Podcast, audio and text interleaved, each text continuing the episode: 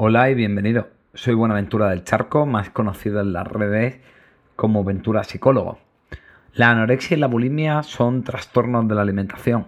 Sin embargo, como en los iceberg, eso es solo la punta visible, la parte más pequeña de un proceso enorme que se esconde bajo el mar de lo aparente a simple vista del cuerpo y la comida. ¿Qué más problemas implican los trastornos de conducta alimentaria? ¿Qué rol juega la búsqueda de control? ¿Todo se debe a la presión de los medios de comunicación? ¿En qué deben poner el foco los tratamientos para esta enfermedad? Hoy, en Psicología Cruda, la anorexia y la bulimia como nunca te la habían contado. Esto es Psicología Cruda, con Buenaventura del Charco.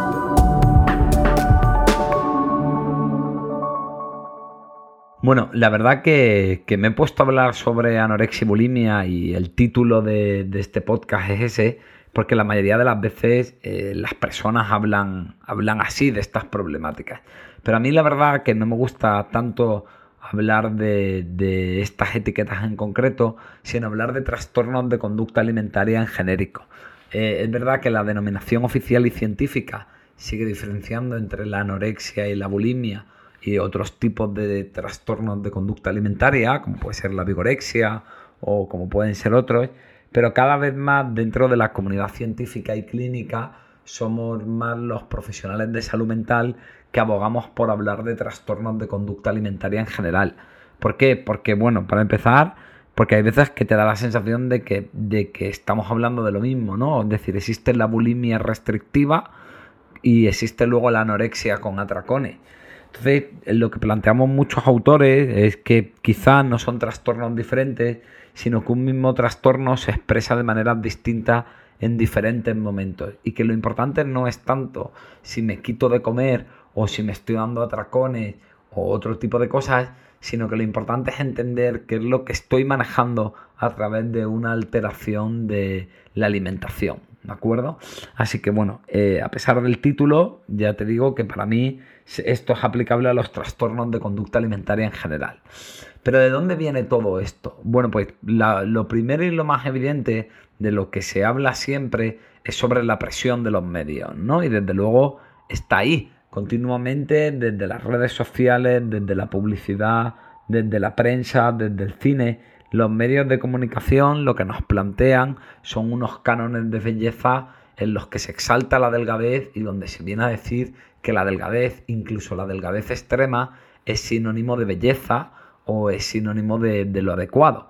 En verdad que ya esto está cambiando y, por ejemplo, cada vez más se están valorando los, los cuerpos musculados en los hombres que empiezan a tener también mucha presión por su aspecto físico y esto por desgracia ha dejado de ser un monopolio de, de la mujer, aunque desde luego a la mujer es a la que más se le ha dado caña con todo esto. Y luego ya pues están creando otros nuevos tipos de canon de belleza, de, de caderas anchas, de tal. Pero, pero bueno, sobre todo la delgadez yo creo que sigue siendo lo, mayoritario, ¿no? Eh, si vemos la evolución, hay estudios muy interesantes que se han dedicado a estudiar la evolución de los modelos de la revista Vogue y la revista Playboy, que aunque sean tipos de uno es modelo erótico y otro es modelo de moda, pero que bueno, que suelen ser representativos de lo que la sociedad en cada momento considera como bello o considera como el modelo normativo, por decirlo de alguna manera, pues vamos viendo que, uno, cada vez más ha ido habiendo una disminución del índice de masa corporal, es decir, del nivel de delgadez que tienen, que tienen estos modelos, y un 70% de, por ejemplo, de las 240 modelos de Playboy y Vogue analizadas en un estudio psicológico, tenían un índice de masa corporal por debajo de lo saludable. Es decir, es jodidamente preocupante cómo estamos convirtiendo como un referente de imagen corporal normal eh, modelos que no son sanos. Es decir, ya no es que estén muy delgadas, es que tienen un nivel de delgadez en que su índice de masa corporal es peligroso. ¿vale? Todo esto, lógicamente, pues tiene un impacto muy grande en, las personas, sobre todo en los adolescentes, que cogen esto como referente de su imagen corporal, ¿no?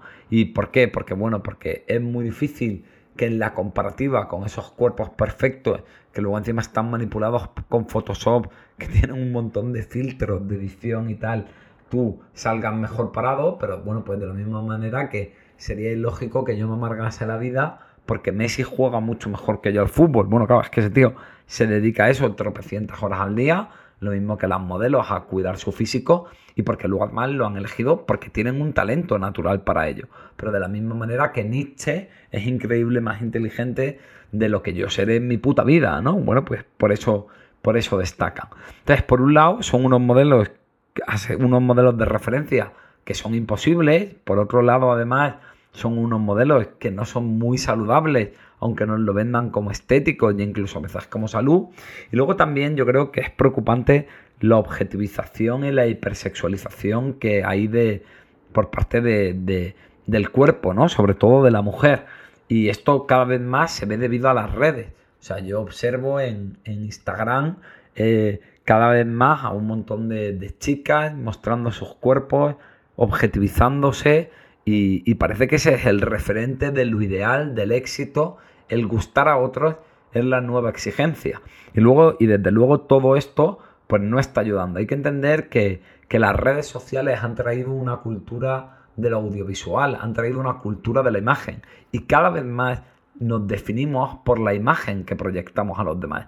Con lo cual, cada vez más en nuestra mente, en nuestra manera de entender y valorar la realidad y relacionarnos con ella, la imagen adquiere más peso que en otros momentos de, nuestra vida. ¿Vale? Digamos que antes la imagen solamente tenía un componente de atractivo físico, pero cada vez más la imagen tiene un componente identitario y tiene un componente de cómo yo me presento ante el mundo, que antes, pues digamos que los huevos estaban repartidos en distintas cestas, con lo cual, aunque siempre importado el físico, la cesta del físico no tenía tanta trascendencia como, como hoy en día. Todo esto ha generado una presión que da lugar a, cosas que a mí me parecen absolutamente de locos. El otro día leí un estudio en el que el 87% de las personas no están contentas con su peso corporal. Joder, el puto 87%. Es decir, es que yo creo que, que yo que sé, que, están contentas con su imagen corporal.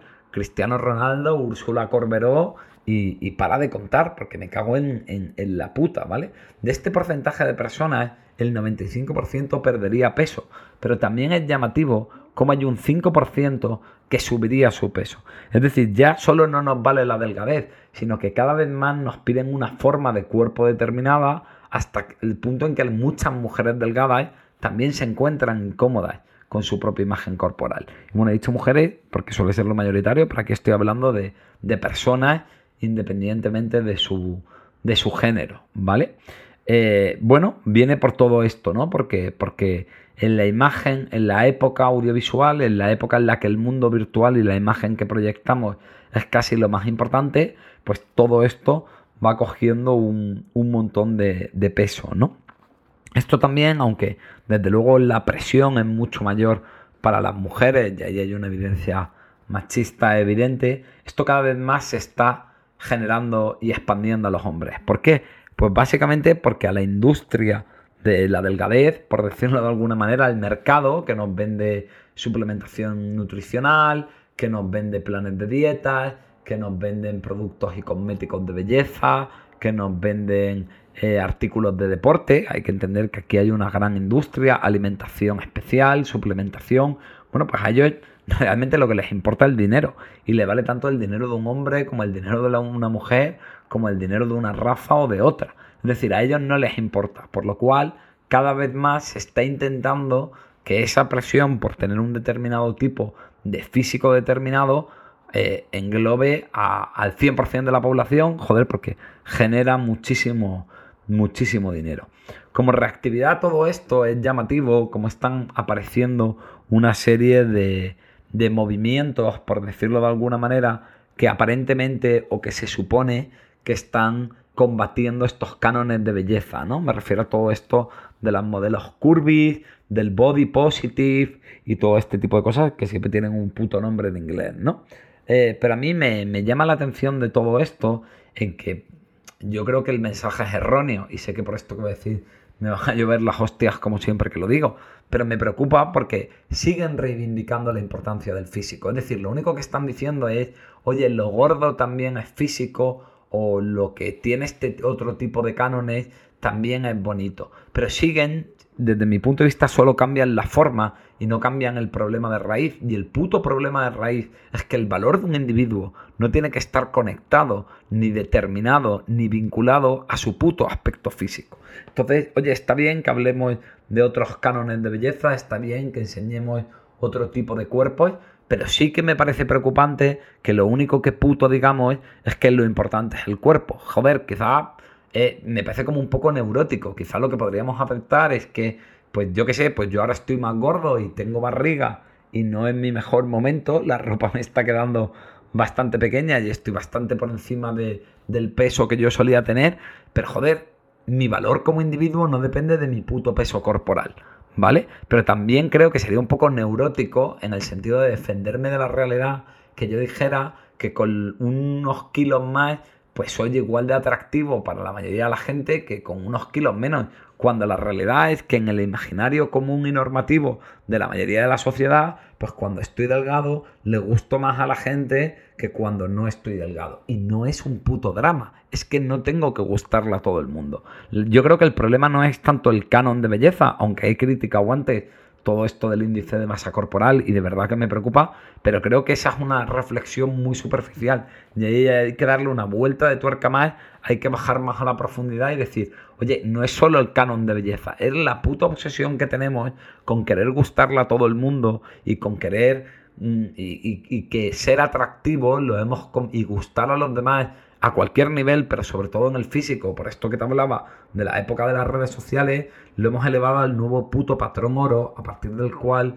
evaluamos el valor de los individuos. Así que, como siempre digo, vamos a recuperar la, humanidad. Bien, este suele ser el, el, el análisis habitual cuando hablamos de trastornos de conducta alimentaria, es decir, hablar simplemente de la influencia de los cánones de belleza y del peso, y entonces los trastornos de alimentación, la, con la anorexia y la bulimia, pues son el resultado de, esta presión y son el resultado de, esto que, que ocurre. Pero desde mi punto de vista, esto es solamente un análisis muy superficial. Desde luego tiene un peso decisivo y muy importante, pero no es todo lo que, lo que ocurre. Para empezar, vamos a empezar con una reflexión que yo creo que es de perogrullo, que si todo el mundo está expuesto a esta cultura de culto al cuerpo y de la delgadez, ¿por qué todo el mundo no se obsesiona con la delgadez y de todo el cuerpo? Y es que, aunque las cifras son muy altas, la incidencia de los trastornos de conducta alimentaria me parece que eran en torno al 10% de la población, con lo cual, si el 100% de la población está expuesta al mensaje y la culpa es del mensaje, el 100% de la población debería desarrollar esta problemática. Entonces, que no sea así no le quita trascendencia al mensaje, pero sí que habla de que hay más factores en todo esto. Y bueno, hoy yo quiero profundizar también en esos, en esos otros factores, ¿no? Bueno, mira, yo, eh, la verdad que mi, andadura como psicólogo eh, empezó en, en, una clínica en Madrid, en el Centro de Psicoterapia Vínculo, que es un centro muy especializado en, en trastornos de conducta alimentaria. Y ahí fue donde yo empecé a ver mis primeros pacientes, ¿no? Entonces, una cosa que, a mí me, llamó mucho la atención cuando, cuando empecé a, trabajar con, pacientes allí, bueno, lo primero que me ocurrió era que, que, empecé, me metí en una clínica muy especializada y rápidamente me di cuenta de que, bueno, yo había estudiado en lo genérico, en aquella época era era licenciado en psicología, pero no, había hecho ningún máster de psicología clínica. Entonces sabía, bueno, pues lo que me habían explicado en la carrera de una manera muy genérica sobre los trastornos de alimentación. Así que durante los primeros meses, pues lo que hice fue leer trastornos de conducta alimentaria, pues como un hijo de la grandísima puta. La verdad que me metí una mano de leer sobre el tema que flipa. Y entonces vi diferentes tipos de tratamientos, de técnicas y tal. Y una cosa que me sorprendió mucho era que muchas veces cuando veía técnicas psicológicas para intervenir en los trastornos de alimentación, seguían muy centradas en el cuerpo y la comida. Es decir, los tratamientos giraban mucho en hacer que el paciente comiera o en hacer que el paciente percibiese su cuerpo como algo bonito. Y a mí esto era algo que me provocaba un puto esguince mental porque yo pensaba, hostia, si el problema que tiene esta gente es que está pensando todo el día en puto cuerpo y comida, ¿cómo coño el tratamiento va a ser seguir con el foco puesto en el cuerpo y la comida? Es decir, no estamos dándole un mensaje contradictorio al paciente, no deberíamos de ir más allá. Entonces yo recuerdo que había cosas tan estúpidas como, eh, bueno, dime una parte de tu cuerpo que te guste. Y es como, oye, si es que, o dime una parte de tu cuerpo con la que te sientas bien. Y bueno, me, me parece muy superficial porque Joder, el problema es precisamente que te estás valorando como individuo en torno a si te gusta tu cuerpo o tu cuerpo es atractivo o no. Creo que lo que tendríamos que hacer no es que veas tu cuerpo de una manera más amable y más bonita y más gustosa, sino que tendríamos que desvincular que tú te sientas bien con el puto aspecto que tiene tu cuerpo, sin negar además la realidad. Y hay que entender que lógicamente, pues... Mm, tener un cuerpo que no es atractivo tiene un impacto en nuestra vida y lógicamente si pudiéramos elegir, pues todos elegiríamos tener un cuerpazo, lo mismo que todos elegiríamos tener dinero, lo mismo que todos elegiríamos ser graciosísimos o ser muy listos o ser el mejor en la mierda que se supone que nos guste, ¿no? Entonces me, parecían unos mensajes como un poco desconectados de la realidad y sobre todo con un enfoque muy erróneo porque me parecía que la solución estaba fomentando el, el problema, ¿vale? Entonces, creo que lo importante es entender, y es lo que te voy a transmitir sobre todo en este podcast, que hay que alejarnos únicamente de ese enfoque en cuerpo y comida. Tanto como tratamiento, porque si no estamos recetando el problema y dando un mensaje contradictorio, como no te obsesiones con el cuerpo o con la comida, pero, pero toda la terapia se va a centrar en ver todos los putos días si comes o no comes, si engordas o no engordas, si adelgazas o no adelgazas, que básicamente es cómo funciona la mente de una persona con un trastorno de conducta alimentaria, pero también para entender las causas de los trastornos de conducta alimentaria más allá del mensaje de la industria y de la presión de los medios de comunicación en los cánones de belleza que transmiten. Y hay que entender que, por ejemplo, el primer movimiento, esto es una curiosidad histórica, pero bueno, yo siempre la cuento cuando, cuando doy formación de trastornos de conducta alimentaria, y es entender que los primeros casos de anorexia documentada son de la Edad Media. O sea, el primer caso de anorexia documentada es Santa Wilhelmforti, que es una princesa portuguesa. Es decir, y en aquella época no había como estos cánones de delgadez y esta presión por ser atractivo. Precisamente en la Edad Media surge en el movimiento Azeta, que era un movimiento católico que hablaba como de putearte en vida, de mortificarte en vida, porque eso te acercaba a la pasión de Jesucristo y a través de ese dolor y de ese mortificarte y de los sacrificios, tú te acercabas y, te, y eso te unía a Dios porque estéis sintiendo lo mismo. Entonces, pues no sé, el cilicio, fustigarse, todo ese tipo de cosas. Y una de las cosas que se hacían era el ayuno, era pasar hambre como una manera de conectarte a Dios. Entonces, los primeros casos de anorexia documentada eran precisamente ascetas que, que empezaban a, hacer ayuno y a hipercontrolar su, su nivel de delgadez como una manera de acercarse hacia Dios. Si nos paramos a pensarlo, no es tan diferente de lo de ahora. ¿Qué es lo que pasa? Que la exigencia y lo socialmente valorado en el medievo era la religión, porque era una sociedad obsesionada con la religión, y hoy en día somos una sociedad obsesionada con gustar. Entonces, ¿es la imagen corporal o de lo que está hablando todo esto más es de querer ser perfeccionista, de ser muy autoexigente y de cubrir los estándares sociales en un momento determinado. Porque a mí me parece que va muchísimo más en esa dirección. Y vamos a profundizar en todo esto después de esta curiosidad histórica de, Santa Wilhelmforti. Que bueno, que por cierto, ella era que era tan guapa que no quería tentar a la gente al pecado ni incitar la, la pasión. Y entonces ella pues adelgazó y se recluyó en un convento pues para de esa manera no colaborar al pecado. Como vemos, todo lo contrario hoy en día, que lo que queremos es gustar y poner cachondísima a la gente, ¿no? Entonces, bueno, mirad, para mí el, factor más importante a la hora de entender el por qué las personas desarrollan un trastorno de conducta alimentaria es el hecho de la necesidad de control. Y es que la anorexia y la bulimia no van de la comida y la delgadez, sino van de crearnos una necesidad artificial de control. Cuando uno mira la historia que hay detrás del 99% de la gente que tiene un trastorno de conducta alimentaria, lo que vemos es que han vivido cosas muy difíciles donde no tenían un control. Por ejemplo, abuso sexual infantil, maltrato, tener, mm, por ejemplo, pues algún tipo de enfermedad en la que no podían hacer nada, intolerancias alimenticias, que en su entorno familiar hubiera gente con enfermedades, pues yo qué sé, tener una madre depresiva que no puede salir de la cama, tener un, padre alcohólico, tener una madre eh, con agorafobia, yo qué sé, cualquier cosa. Todo esto tiene ese componente de, hostia, hay algo muy duro en mi vida, hay algo que me genera muchísimo malestar y yo no tengo ningún tipo de control sobre ello, ¿no? Entonces, de esta manera, la, la persona que le ocurre esto lo que crea su cerebro es una asociación de, hostia, como no tuve el, cuando no tuve el control, lo pasé súper mal. Y como lo pasé súper mal no teniendo el control, ahora mi cerebro encuentra como una especie, le coge como una fobia al descontrol y encuentra un bienestar cuando es capaz de tener cosas controladas. Y lo que siempre podemos controlar es cuerpo y comida. También es verdad que he hablado de situaciones como muy extremas, pero hay veces aquello que sobre lo que no tengo el control son cosas más sencillas, ¿no? Por ejemplo, tener unos padres muy exigentes que, no puedo controlar y que no, pues que nunca están contentos, que siempre quieren que saque mejor nota. También en el físico, que siempre intentan o le dan mucha importancia si voy suficientemente arreglado o, o cuido suficientemente mi aspecto personal. Esa frustración de tener unos padres que no tengo control porque nunca puedo satisfacerlos, también puede ser suficiente.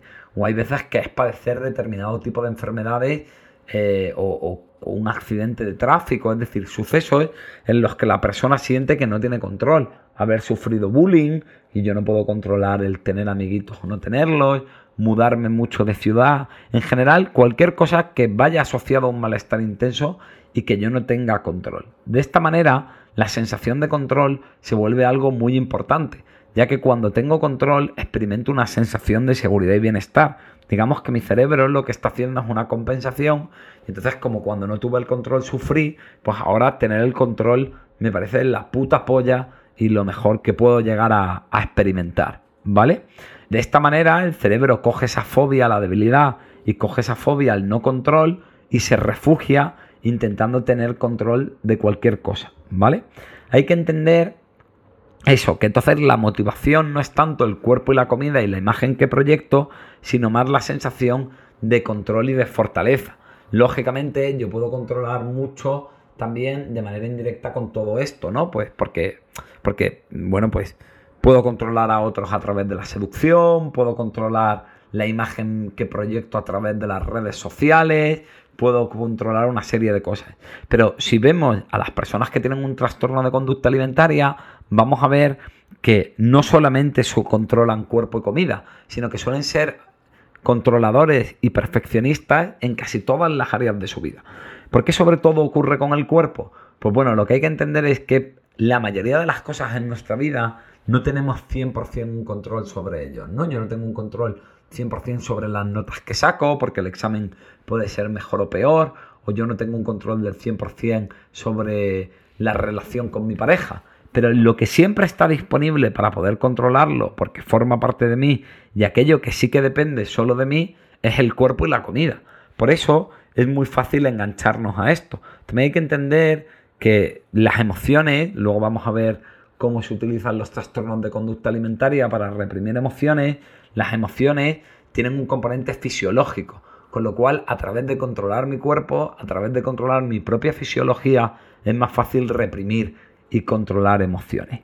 Así que el factor fundamental o una de las grandes patas en la anorexia y la bulimia de la que nunca se habla sería esa búsqueda neurótica del control, ese miedo al no control y a la debilidad, y la otra sería la compensación de, una falta de valía. Es decir, lo que vemos normalmente en las personas que tienen un trastorno de conducta alimentaria es que son personas que se sienten muy poco válidas, se sienten muy poco capaces, muy poco competentes, muy poco dignas de ser amadas. Normalmente porque han tenido experiencias de rechazo, porque se les ha invalidado, por esos padres hiperexigentes que hablábamos antes. Entonces, normalmente hay ahí una sensación de que no soy válido.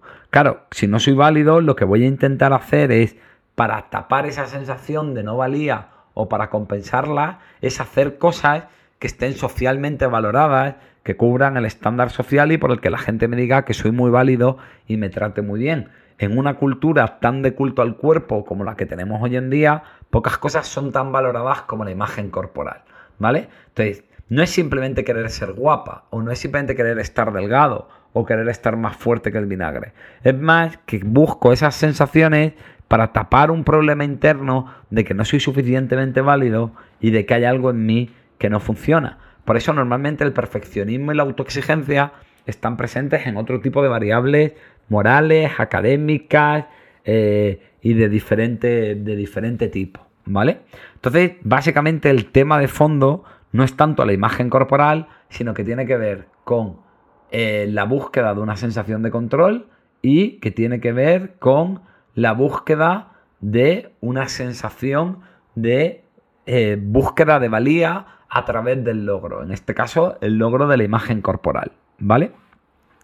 El problema de todo esto es que todo eso que yo hago para, para intentar eh, tener esa compensación neurótica, esa búsqueda de la valía y del control, pues genera una serie de problemas. En primer lugar, que nunca son eficaces. Es decir, hasta que yo no trabajo las heridas emocionales que tengo con el no control y aprendo a encajar mi propia vulnerabilidad y a integrarla. Y por otro lado, hasta que yo no soy capaz de poder amarme de manera incondicional y aceptarme tal y como soy, siempre voy a ser dependiente de esos dos mecanismos que los estoy utilizando para tapar y para compensar, la búsqueda de control y la autoexigencia perfeccionista.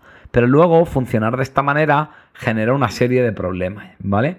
En primer lugar, es que hay una alteración del control y del descontrol. Como explico casi muchas tantas veces, el ser humano tiende al equilibrio. De manera que si yo tengo un pico de control, luego tengo que tener un pico de descontrol para crear ese lo comío por lo servido, ¿no? las ovejas que entran por los que salen, para tener esa homeostasis y esa regulación de control a la que tiende la biología. Entonces, claro, cuando yo hipercontrolo, Hipercontrolo en el deporte que hago, hipercontrolo en mi imagen corporal, hipercontrolo en restringir la comida, hipercontrolo en adaptarme a cosas, en intentar agradar a los demás, en lo que sea, pues luego aparecen picos de descontrol. Y estos pueden ser atracones bulímicos o otro tipo de, de descontrol que está presente en toda la gente que tenga, tiene un TCA.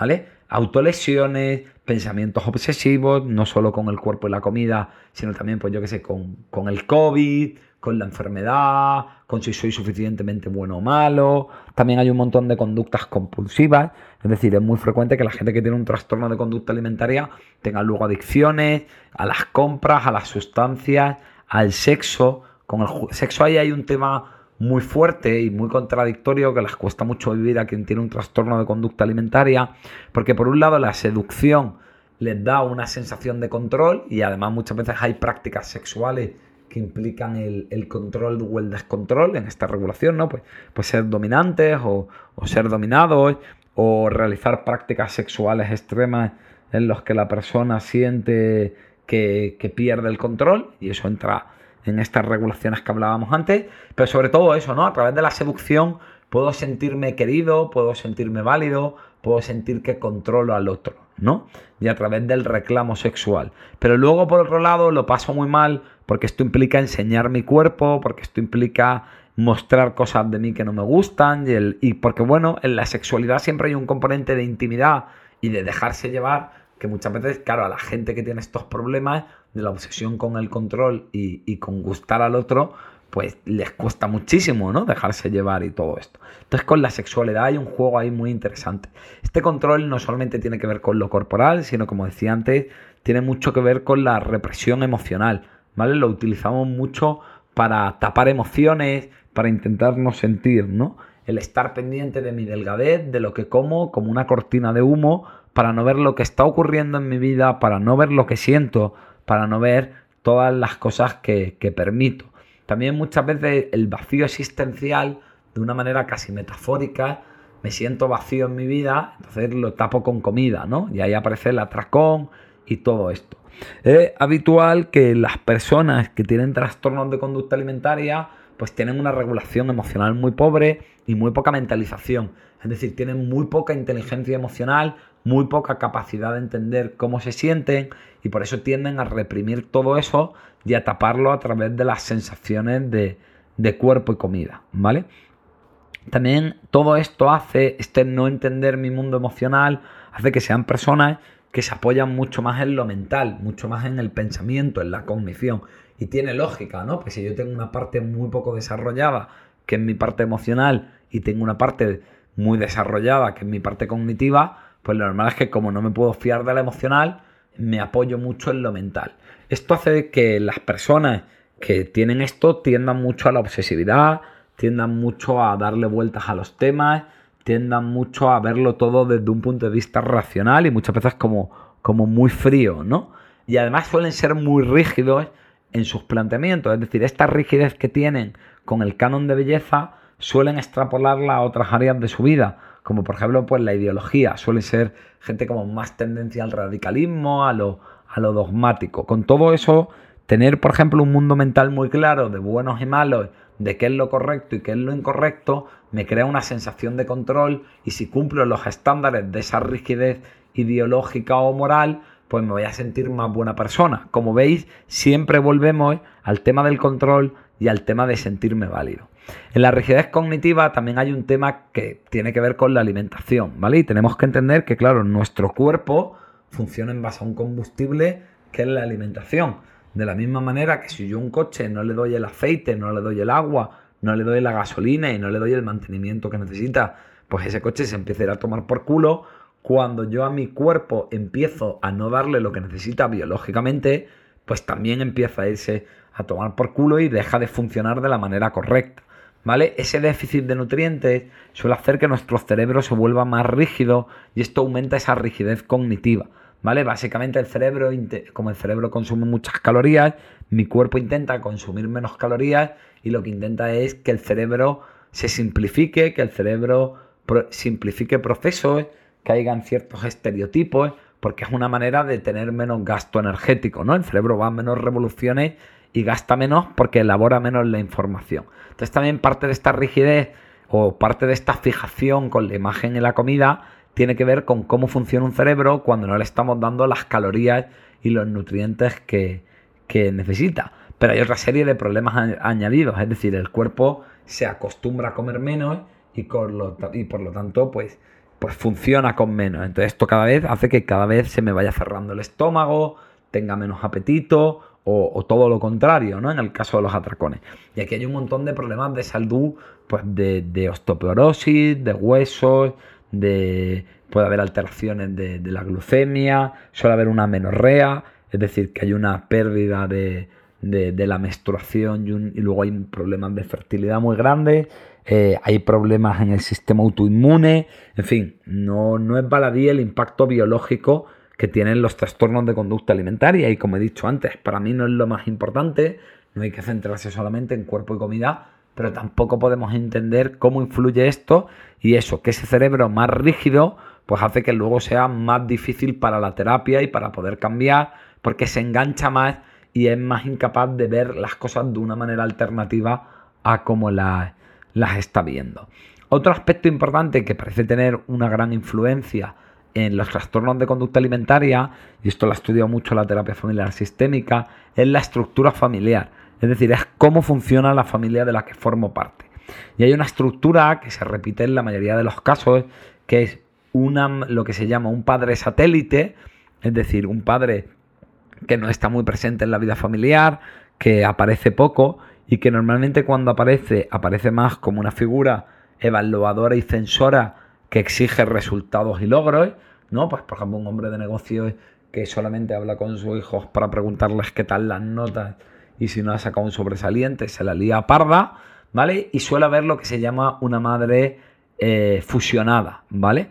Que esto es una madre que muchas veces por la propia separación del padre tapa el vacío a través del hijo. Suelen ser padres, madres muy intrusivas, suelen ser madres que están muy pegadas a los niños, muy pendientes de ellos, muy sobreprotectoras, muy todo el rato evaluándoles y mirando si lo están haciendo bien o mal, ¿vale? Y esto tiene mucho que ver con lo que estamos viendo del control, ¿no? Siento una madre muy invasiva que yo no tengo control y que no le puedo poner límite y siento un padre que casi nunca está presente y que yo no tengo control a la hora de que forme parte de mi vida y que cubra mis necesidades emocionales o siento que nunca soy capaz de, de tener una cierta intimidad que mis padres no se intrometen o, o de poder poner unos límites o cubrir las expectativas de lo que ellos quieren. Cuando no cubro las expectativas de lo que ellos quieren, me siento poco válido y poco digno de ser amado. Esto no va de culpabilizar a las familias, porque como vemos hay muchos factores y porque además, oye, a mí me educan en algo, pero luego soy un adulto y yo puedo posicionarme en contra de esos aprendizajes, aunque es verdad que esto no es tan sencillo, pero sí que es verdad que parece que, que desde estos planteamientos apunta que la familia pues juega un rol muy, muy importante.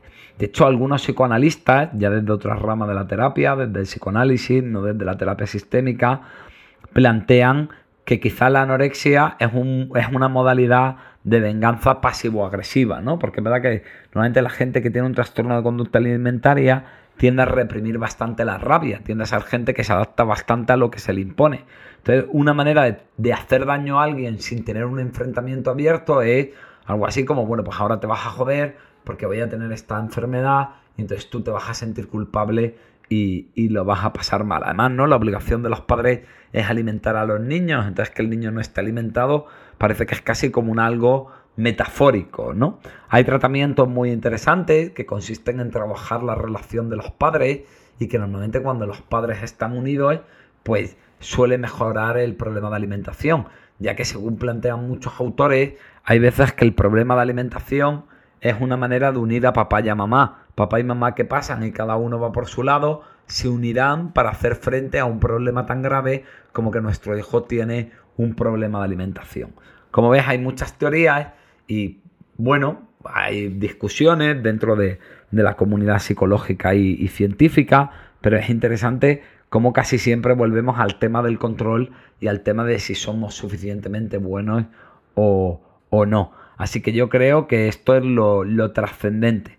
¿Vale? Simplemente entender, no mirar tanto cuáles son esos mecanismos de control-descontrol, si son atracones, si es hacer mucho deporte, si es la imagen corporal, sino entender que la clave es entender estos procesos de fondo si queremos ir más allá de la punta del iceberg y entender bien una realidad tan compleja como son los trastornos de conducta alimentaria.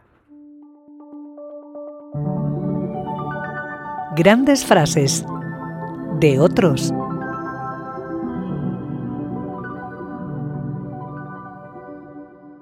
En todo cuerpo humano hay alguien ahí dentro luchando por vivir la vida. Eugene Gendlin. Bueno, he elegido esta frase del creador del focusing, que es un tipo de psicoterapia y de técnica psicológica que, que, a mí me gusta mucho, que forma parte de las psicoterapias humanistas, bueno, te estoy contando aquí un rollo que no te importa una mierda. El caso, elige esta frase de Gelding porque creo que habla muy bien de algo que ocurre, ¿no? Que normalmente en el cuerpo de una persona que solo tiene un trastorno de conducta alimentaria, pues eso, pues solo vemos la delgadez extrema, o solo vemos el sobrepeso, solo vemos los atracones, y creo que no vemos lo importante, que es que estamos viendo el problema de alimentación, pero no estamos viendo al individuo, no estamos viendo a la persona y a todo lo demás que ocurre en su vida.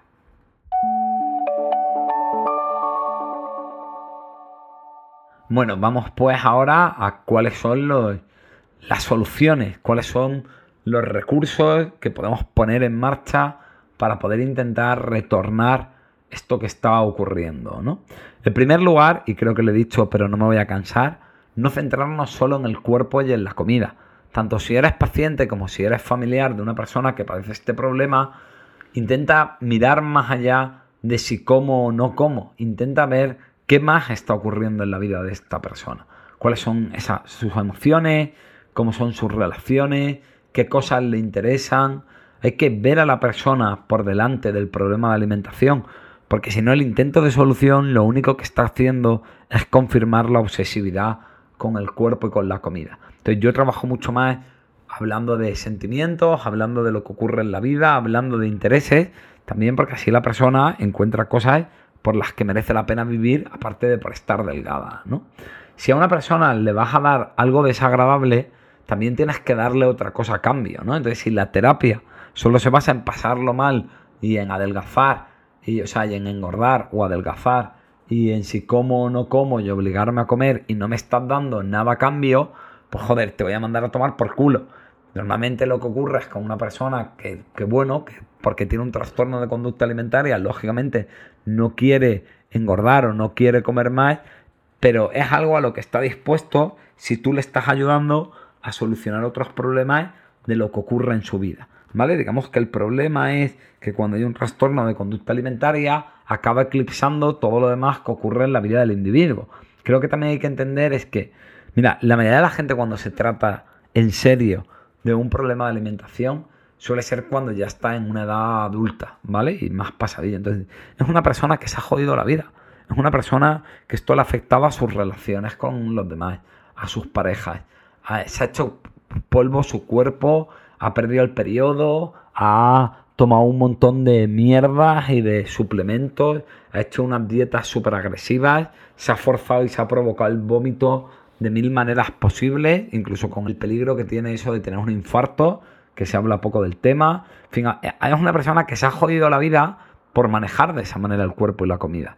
Si le haces ver que eso es enfermizo y que se ha jodido la vida por algo que no tiene ningún valor, es muy difícil que esa persona cambie de eso. Pero si empezamos a ampliar el foco, si empezamos a ver otras cosas que a la persona le importan, como que se siente sola, hay gente que se suele sentir muy sola, como que está triste, como que vive angustiada en el miedo a no valer y no gustar a los demás, pues ahí normalmente tenemos muchas más posibilidades de encontrarnos y de que merezca la pena renunciar al enganche y al cuerpo y la comida. También es muy importante si padeces estos problemas entiendas que uno de tus mayores males y de los factores de mantenimiento es que todo esto de la alimentación lo haces para controlar y reprimir tus emociones, sobre todo la tristeza. Si miras en tu corazón, probablemente verás que hay una pena profunda, que hay una tristeza muy honda. Empezar a permitirte sentir eso, llorarlo, hablar de eso con la gente que tú quieres y que sientes que no te va a juzgar. Si eres familiar de estas personas, simplemente acógelo, simplemente apóyalo. Vas a ver que conforme menos reprimas tus emociones, no solo vas a tener menos ansiedad y menos obsesividad y te vas a sentir mejor, sino que además el enganche con el cuerpo y la comida se va a diluir. La relación entre reprimir emociones y el control de cuerpo y comida es inversamente proporcional. Es importante que, que aprendas a enseñar la debilidad. Sé que tienes mucho miedo a no valer, a no ser suficiente, que por eso quieres que la gente solamente vea todo lo que haces, incluido el cuerpo, pero también en otras áreas de tu vida. Pero es importante que entiendas que tu parte débil también necesita un espacio y que hasta que no aprendas a llevarte bien con esa parte, vas a ser un esclavo de todo lo que haces para taparla y compensarla. Aunque te haga muchísimo daño, porque bueno, el trastorno de alimentación te está jodiendo la puta vida, pero te sirve porque tapas la debilidad. Hay que salir del armario, hay que mostrar la debilidad, hay que hablar y mostrar a otros nuestros miedos y nuestras partes más disfuncionales. No tanto o no solo las físicas, sino también las emocionales. Cada vez que dices tengo miedo, tengo miedo de no gustarte, tengo miedo de no ser suficiente para ti, tengo miedo de que me hagas daño, tengo miedo de que me rechaces, ahí estás subiendo un escalón en tu proceso de sanación. Eso es una pepita de oro que tiene muchísimo valor. Por esto normalmente a mí me gustan mucho las terapias de grupo. Si tienes la posibilidad de ir a una terapia de grupo, que en la seguridad social se suelen hacer de este tipo de grupos, de, trastornos de conducta alimentaria, te los recomiendo enormemente, sobre todo si sois capaces de hablar menos de la alimentación y del cuerpo y la comida, y más un grupo de encuentros de vuestros miedos y de qué os pasa como individuos. Intenta también poco a poco ir soltando el control y que el otro decida por ti pues yo que sé, que decidan por ti lo que comes, pero que luego no haya peleas y no te echen la peta si has comido o no has comido. Pero simplemente acostumbrarte a que el otro elija las cantidades, aunque luego tú te dejes algo en el plato o eliges el tipo de comida. También puedes hacerlo con la ropa, también puedes hacerlo casi con cualquier cosa. Lógicamente, si tiene que ver con cuerpo y comida y imagen, va a influir más, pero en general ir soltando el control también es algo muy positivo. Piensa si tú también quieres ignorarte y no atender tus problemas reales, ¿no? Es decir, hemos visto que, muchas veces la gente que tiene un trastorno de conducta alimentaria si tú lo padeces, has sentido que solamente ven tus logros, que solamente te quieres si tú lo haces bien. Cuando tú te sometes a esa presión y esa autoexigencia por tener un físico determinado, estás haciendo exactamente la misma puta mierda. Entonces, ¿de verdad tú también quieres hacerte esto? ¿Tú también quieres abandonarte? ¿Tú también quieres no mirarte? El TCA no es más que una huida. Y sé que te va a joder que te diga cobarde, pero es que en el fondo es eso. Es una cortina de humo con la que tapamos los problemas. Es guardar la mierda debajo de la alfombra, porque mientras que estoy atento al cuerpo y la comida, no enfrento lo que de verdad ocurre en mi vida y me importa a mí como individuo. Lógicamente, algo también habrá que hacer con la alimentación, ¿no? Todo no puede... O sea, ya te he dicho que todo no puede girar en torno a eso. Para mí es un 80% emociones y lo que pasa en mi vida y un 20% cuerpo y comida sí que es verdad que hay momentos de situaciones límites donde la gente ya está poniendo muy en riesgo su salud, y a lo mejor hay que hacer un ingreso forzado y tal. Pero para mí en general, y ese creo que es el gran error en el tratamiento de los trastornos de conducta alimentaria, 80% individuo y emociones, 20% cuerpo y comida, ¿vale? Pero hay que intervenir en la comida, bueno, ir flexibilizando la dieta, ir metiendo cosas, que el otro elija la comida por mí. Hay medicación que te puede ayudar, tanto para aumentar el apetito como para controlar la impulsividad con los atracones. También quizá puede ser buena idea ir a un nutricionista para que te enseñe a comer de una manera saludable. Porque también a veces parece que el objetivo es engordarte como un pavo y el objetivo no es eso, es enseñarte a comer de manera sana y a relacionarte de manera sana con, con la alimentación. También puede ayudar mostrar tu cuerpo, dejar de chequearnos continuamente en los espejos, subir fotos a redes sociales sin pasar 20 filtros o que directamente quitarte las redes y que te la sude la imagen corporal, aunque entiendo que eso es más complicado en el mundo de las redes de hoy en día. También puedes eh, quitar los espejos en casa o quitar las etiquetas de las tallas de la ropa para no a través de ellos controlar si estás engordando o adelgazando. Sé que es incómodo, sé que cuesta, de verdad que no es lo más importante, pero entiende que aunque te genere malestar, a eso hay que meterle mano. Finalmente, a lo que más te invito es a la aceptación incondicional de ti mismo, con tus mierdas, con las cosas de ti que no te gustan. Que bueno, bienvenida a la humanidad, eso lo, lo tenemos todo. Y sobre todo mirarte con compasión. Mirar y conmoverte por tu dolor en vez de que simplemente te dé coraje y te odie. Sé que hay cosas de ti que no quieres, sé que no te gustas, sé que no te amas, pero independientemente de que algo no te guste de ti, Independientemente de que algo sea de una manera de lo que no quieras, ¿de verdad vas a hacerte esto? ¿De verdad vas a abandonarte de manera cobarde, tapándolo todo con la anorexia y la bulimia? ¿Y de verdad vas a fustigarte y vas a ser tu peor enemigo? La parte de ti que sufre es la que más te necesita. Un abrazo y hasta el próximo capítulo.